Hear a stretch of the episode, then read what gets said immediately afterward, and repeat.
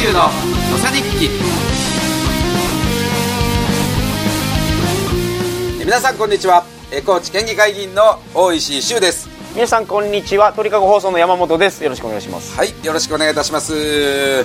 シュウさんがはい。出した本の話をしましょついに。ううん。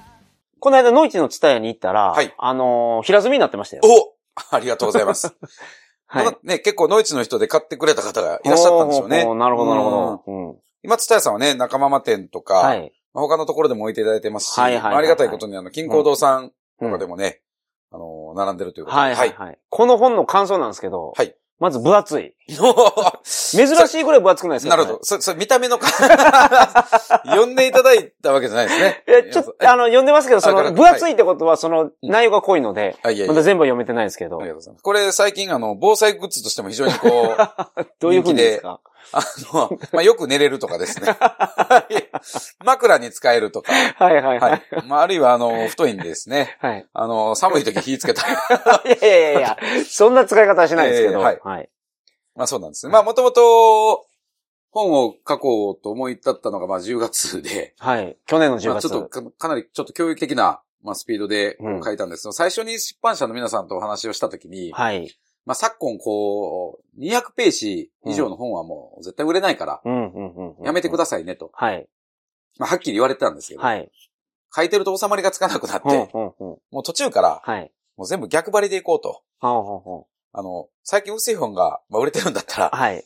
あの、あまりにも分厚い本を、だったら、まあ逆でなるほど、なるほどうど。かなとか、はい、はい、はい。まあ、他にもね、こう、このデザインも、うん。まあ、手に取っていただいたらわかると思うんですけど、はい。まあ、これ副タイトル、サブタイトルが繋がるコーチの物語。うん。でうんうんあのーまあ、大体こう、糸、絆みたいなね、糸っていうか、こう、縦と横とずっと組み合わせてるじゃないですか。はい。だから、あのーこの表紙っていうのは実はそういう糸で紡いだようなね、なるほど。こういう手触りにしてるとか、はい、はい、はい。あるいはこの表紙って真ん中が実は空いてるんですよね。うんうんど真ん中。はい空。白ができてるんですけど、はいこれも本の世界ではちょっとありえないらしくて、なるほど。この真ん中に一番言いたいことを入れるっていうのは通常らしいんですはい、はい、はい、はい。まあ、これも真ん中空いてるです。うん。まあ、いろいろすべて逆張りで、なるほど。なんとなくこうできたはいという本ですけど、はい私はちょっと。まだこのタイトルも言わないのも、この、あえて逆張りで、いや、そう。タイトルを。タイトルね、はい詩集記っ刺繍てい記。うね。はい。えー、これまあ字にすると思う、うん。まあこれ恥ずかしいんですけど、私の集、はいね、。自分の名前でね、うん。木というのは、まあ、ジュラ紀とか、はいはいはい。白亜紀の木ですねなるほど、はいはい。えー、気候の木、うんまあ、糸編に己ということですけどね。はいはいはいはい。まあこれはね、あの、なんか自分の本で自分の名前のタイトル入れるって恥ずかしいじゃないですか。おーこれどなたが考えたんですか？これはあの、実はこの本は、うん。私一人じゃなくて伴奏者がいて、はい。監修してくれた方がいるんですね。はいはいはいまあ、頼光高明さんっていう有名な、はいはいはいはい。えー、高知新聞から朝日新聞で、うんうんうんまあ、調査報道で本当にまあ全国でも随一のはい。実績のある方なんですけれども、うん。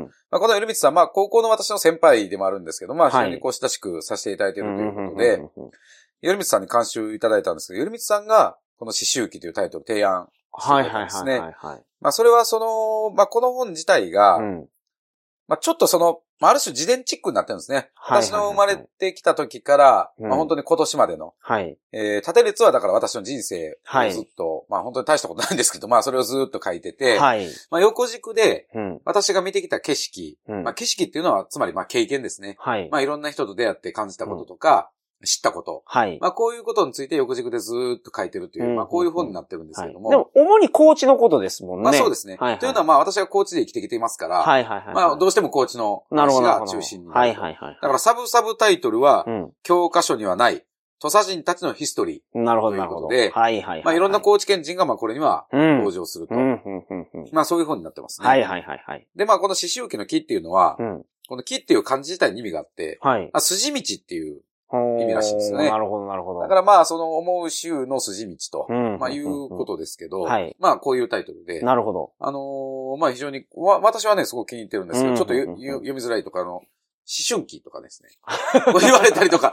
はいはいはい。まあまあまあ、ね、人生ずっと思春期なんでいいんですけど、はい。はいはいはい。あのーこのネットラジオの中でも、この本の話はしていく予定ではあるんですけど、うんせっかくですから、はい政治に関するところを、政治。はい。政治はちょっとお話ししていただきたいんですけど、この、あんまり政治のこと書いてないですよね、実は。いやいやまあまあ、半分ぐらい政治家。はいはいあのまどうなんでしょうね。高知の歴史上の人物であったりとかもええええ書かれてますが、はい。この468のええ天下一人をもって起こる。起こる。はいこ。ちらの話をしていただきたいんですが。そうですね。はい。まあ、この天下一人をもって起こるというのは、はい。ええまあ、あのー皆さん、東条秀樹さんうん人ね、うんうんうんあのー、軍人のですけどね、はい軍人の、あのーいわゆる、まあ、戦前の、まあ、軍人であり政治はい。家ですけれども、まあ、東条秀樹さんっていうのは、まあ、いわゆる、その国家にとにかく権力を集中するっていう体制を作った人なんですけど、はいはいはいはい。まあ、その東条さんと、まあ、実は戦ったという政治家が戦前いまして、なるほど。福岡県選出のはい。中野聖郷さんという政治家で、はい。まあ彼は、その、東条さんと戦って、うんまあ結果、その、まあ最終的にちょっと理由はね、定かでないんですけれども、はいまあいろんな、まあ研究がなされてますけど、まあ自決して。まあ亡くなるるんですけれどなるも、ほど。まあその、まあ伝説の政治家であった中野聖郷さんが、はい。えーそのまあお亡くなりの1年前ですね。うん。まあ彼は早稲田大学の出身だったんですけれども、はい。早稲田大学で、はい。まあいわゆる日本の歴史上最高の演説の一つと言われた、まあなるほど。はい大演説をぶつんですね。はいはいはい。まあそれが天下一人をもって起こるというのが、うん、なるほど。なんか4時間喋ったらしいんですよ。すごいですね。4時間、4時間半。まあそして演説が終わった時に、はい。えー聞いてた、まあ万人の大学生が、はい。涙を流しながらスタンディングオベーションをして、それはすごい。まあ都の制服っていうね、はいまあ歌を歌って答えたっていう。はいはいはい。まあその中の一人に実はあの、竹下登さん。うーん。ああ、そうですか。ええはい。まあ竹下さんは、まあこの演説を聞いて政治家を志したという逸話がね、うんなるほどなるほどですけれども、はい。まあこれは、まあつまり戦争体制で、うんま。あ、ずっと国家一丸となってこう、やらないといけないということで、はいまあ、東条さんというのはとにかく国民に対する統制をずっと強めていくわけですね。まあ、その中で中野聖郷は一人をもって起こると。はい。まあ、諸君皆、まあ、一人をもって起ころうじゃないかと。うんえー日本の巨船は怒涛の中に漂っていると。うん便乗主義者を満載しては危険である事故に目覚めよう。天下一人をもって起これ。まあ、こういうことを呼びかけるわけですね。はいはいはいはい。まあ、つまり、うんあのー政治というのは、うん。まずは、もう俺だけでもやると。うん日本の国のために俺だけでもやるっていう、まあ、あのーはいはいはいはい昨日話し、前回話した芋の話に通じるとこあるかもしれませんけれども、まあ、一人一人がまず大事だということと同時に、うんうんまあ、便乗してはダメだと。うん。まあ、要は流れに身を任せるんじゃなくて、うん。自分の頭で正しいかどうかというのはあくまでもなるほど。判断。しないといけないとはいはいはい。あのーまあ、そういうことを強く訴えたということで、なるほど。あのーまあ、これは非常にこう、今の政治状況につながるところも、こう、あるんではないかなというはいはいはい私は思ってまして、日本人はやっぱり周りの顔色を見て、そうね同調しようとしますからね。それ非常にこうありますし、はい。今あの、政治不信っていうのがすごくこう、あると思うんですよ。はいはいはい。で、まあ自分自身もまあ反省もありますけども、いわゆる国政の例えば与党と野党の関係があった時に、うん。まあよく言われるのが、はい。野党っていうのはもうただね、まあ反対ばっかりしてるんじゃないかとか、確かうん。まあ与党は与党でね、うん。あの、自分たちの言ってることをもう強権的にね、はい。あの、とにかく全部通して、うんうん。まあお互い、いこう全然本当誰のためにやってんのかと。はいはいはい。まあこういうこう不満っていうのがずっとこう、うんあるような気が、はいはいはい。するんですけどそうですね。なんか、協力して建設的にやってる感じは全然見えないですそね。うなんですよね。うんまあそこが一つの不信につながってるんじゃないかと思うんですけれども、まあそこを考えたときにこの自分の頭で考えてこう判断するとうん。いうっていうのは非常に重い意味を持ってるはないとはいいうことで、この章はこの、あの、演説のうん。紹介というのをさせてもらってるんですけども、はいはいはい。まあそれに実は付随して、うん。あの、教科書にね、載ってる、はいまあ前回、第1回の選挙、はい。ええまあ、あの、1890年ですよね。はい。第1回の選挙が行われたという話しましたけども、うんうんうん1回目の選挙が終わった後に、実は大事件があるんですね、議会で。で、これ、その私たち高知県人にとっては非常に不名誉なね、はい。称号なんですけど、はい。教科書にもね、確か出てくるんですよね。土佐派の裏切りっていう。はいはいはいはいはい。あるんですねなるほど。で、これはその、第1回の選挙っていうのは。まあ当時、あの、板垣さんなんかは要は非主流派だったって説明したでしょ？はい、前回。前回ね。はい。ぜひ前回聞いてください、皆さん。そう。はい。同じグループで政権交代をして、うん。権力を握ってたけど、うん板垣さんとか西郷さんとかは、あの、ゲアしてというかね、はいグループを分かれて、うん。で、強力に政府を応援してた人たちと対抗したんですね。はいはいはいで、。そのために選挙をしたと。うん。で、第1回の選挙が開かれた結果、はい。政府は元々の人たちがずっと牛耳ってると。うん。で、ところが議会ははい。多数をはい取るんですよね、板垣さんたちが。へえ、なるほど。取るはいはいはい。で、政府と議会が対立しながら、うん第1回の議会をまあ迎えるとなるほど。いうことにはい。なったんですね。うんうんうん。で、そういう中で、うん。あのー今回もともとその政治の仕組みの時に第1回か第2回で話したと思いますけれども、議会がうん。半分以上反対したらうん。お金使えないっていう話ありましたね。はいはいはい。うん第4回でしたか第4回か。はいああ、まあまあそうですね。第4回ですね。はい。で、それと同じで、じゃあ政府が出した予算うに、ん。議会は反対派が多数なわけですから、はいはいはい。反対すれば、うんまあ、立ち往生してしまうわけですよね。なるほど。なるほど。そういう中で、ただ、国民は皆、えー政府に反対する人たちを応援して、はい。彼らは当選したわけですから、はいはいはいまあ、はい。どんどんどんどんやれと、うん政府おかしいっていうことで、うんぐわんとやるんですけども、なるほど。最終的にはい。反対派だった、うん。まあ、いわゆる民権派っていう人ですね。はいはい。だから板垣大輔さんとかがいるところ。はい。ところがその中のう、ん。板垣さんはまあ今度議会にいなかったんですけれども、はいまあ中心だった高知県人たち、はい。高知派、まあ土佐派と言われる人たち20人、うんうんうんはい。この人たちが、うん。まあ、突然うん。政府の案に賛成に回るなん。ですね。はいはいはいはい。まあそれによって、うんえ1回目の議会が無事に、はい。まあ無事にと言いますかね、はい。平穏に、まあ物別れに終わらずに終わったとはいはい。いうことで、だから却下されずに通ったとですね。いやそうなんですねはいはいはい。まあところがこれはうん。民権派の人たちからすると許せないわけですよね。はいはいはいはい。いやいやいやいや、その政府に反対してね、うん。民意を受けて通ってる人たちがね、うん。なぜそんな突然妥協してね、はいはいはいはもうやるんだと。ということで、土佐派の裏切りとい。。なるほど。まあいうことになったんですけど、はい。で、私はその、さっき言った自分の頭で考えるうん。という意味で言うと、はい。高知県のこの人たちは、うん。やっぱり自分の頭で考えて、はい。こういう判断を、うんまあ、単に裏切ったとかね、うんお金もらって願えたみたいなことを言う人もいるんですけど、私ははいはいはいはい違うと思うんですね。なるほど。だからそういうこう自説をね、はい。ここで実は書いてるということなんですけど、なるほど、なるほど。えーちょっと紹介すると、この高知県の人たち、じゃあなぜね、はい。政府の案にうん。賛成に急にね、はいまあ、回ったのかと。はい。私はちょっと二つ理由があるんじゃないかと思ってまして。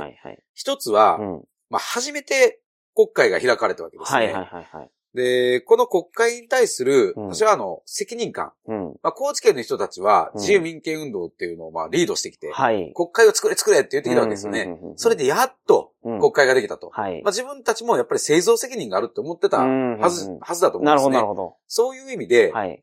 あの、国会をしっかり運営をしていくと。うん。で、その、これが失敗してしまうと、はい。当然それまではずっと訴えてきたけれども、国会もなかったわけですよね。はいはいはいはい投票もなかったと。うん。で、何事もね、お殿様が決めていく時代と、はいうんうんうんやっと国会ができたっていうのは全然違うと。はい。まあそういう意味では、政党の役割というのは、うん。まあただ反対するだけではなくて、はい。まあ提案もするとか、うん。あるいは国会運営について最後責任を持つとか、うん。まあ。こういうことも、まああったんじゃないかなというふうに思います。はいはいはいはい。で、もう一つ実は理由があって、はい。あの、国会を作ろうとか憲法を作ろうっていうのは、はい。もちろんその国民の力をね、うん集めた政治の方がいいっていう、これもちろんあるんですけど、はい。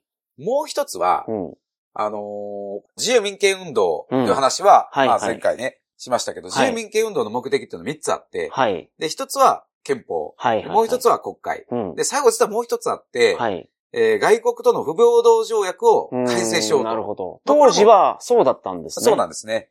だから、いわゆる欧米列強のはい国と日本の国ってのはすごく差があったんです。なるほど。だから、下の国に見られてたわけです。はいはいはいはい。実はその理由の一つが、うん。まあ遅れてる国だと。うん。野蛮な国だと。はいはいはいはい。つまりこれは、まあ、グローバルスタンダードというか、うん、うん、うん。はい。先進国の一つの条件がはい、議会を持ってちゃんと運な営してるるほどとか、。なるほど。こういうことがあったわわけですよね。はいはいはい。だからこれ今でもよく、その、いわゆる新興国と言われるところに、まあちゃんと選挙がお前たちできるのか、みたいな形で、うんはいあの、国の、あの、国連が入ったりとかね。はいはいはい。まあそういうこともありますけれども、まあ当時の世界情勢の中でも、はいまあ日本というよくわからないうん。うん。東洋の国がね、はい。まあこれから俺たちの社交場にね、うん。ちゃんと入ってこれるのかと。はい。まあこういうこと見られてたと思うんですね。うんうんうんそれ、が、第1回の国会運営すらまともにできなかった時に、はい。世界の国にもっと舐められる、なるほど。付け入れられるはい隙を作るんじゃないかと。なるほど。いうこと、で、対、まあ、世界の先進国といいますかね、はいはいはい欧米列強に対して、うんいや、俺たちは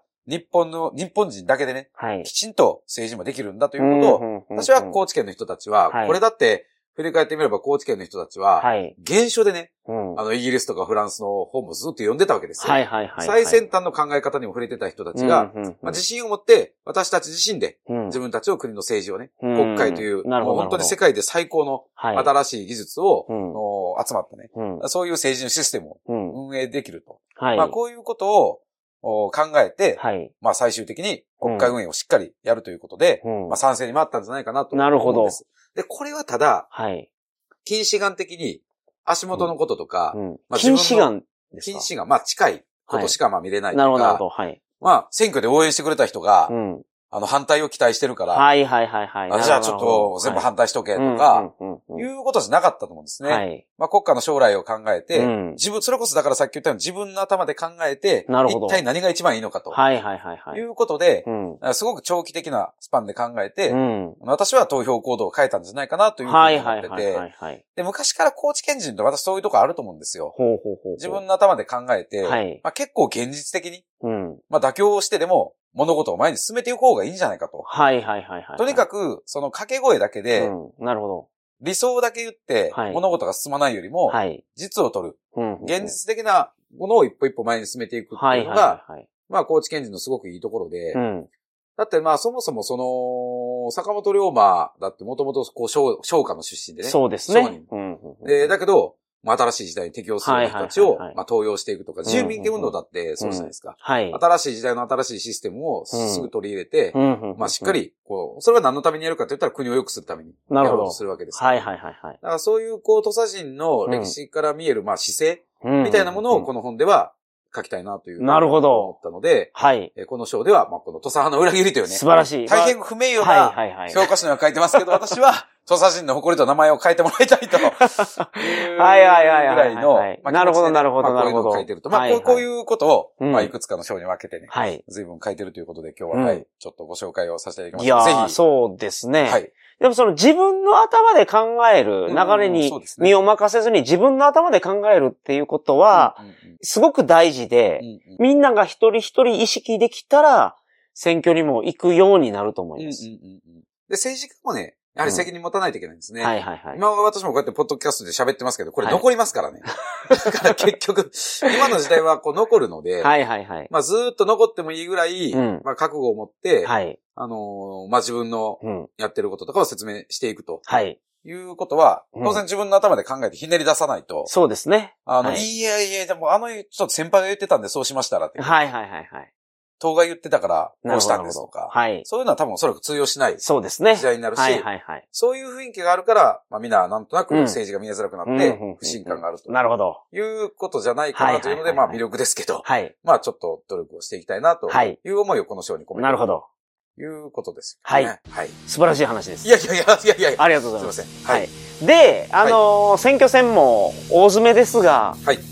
周さんがですね、高知県でどういう課題があって、はいそれをどういうふうに解決したいかっていうことは、この選挙戦では、まあいろんなところでお話しされてると思いますけど、ね。ポッドキャストでもお話しいただくことで、はい。高知県の人にも届くし、はい。県外の人にも、はい。まあおっしゃってましたけど、海外の人にも届く海んですよ。外の人にね。あまり校長のためのネタばらしをね、ここでいやけど大事な話ですね。はいはいはい。えーすぐしたい。ま、うんまたね、もうちょっと時間があるんで、また次回はいとか、まあもう一回、二回、はい少し制作についての話も織り交はいぜて、お話もしたいとよろしくお願いします。本日もありがとうございました。はい、どうもありがとうございました。そんな自分が悔しかった夕焼けの空が僕を赤く強く生きろと励ましてくれた。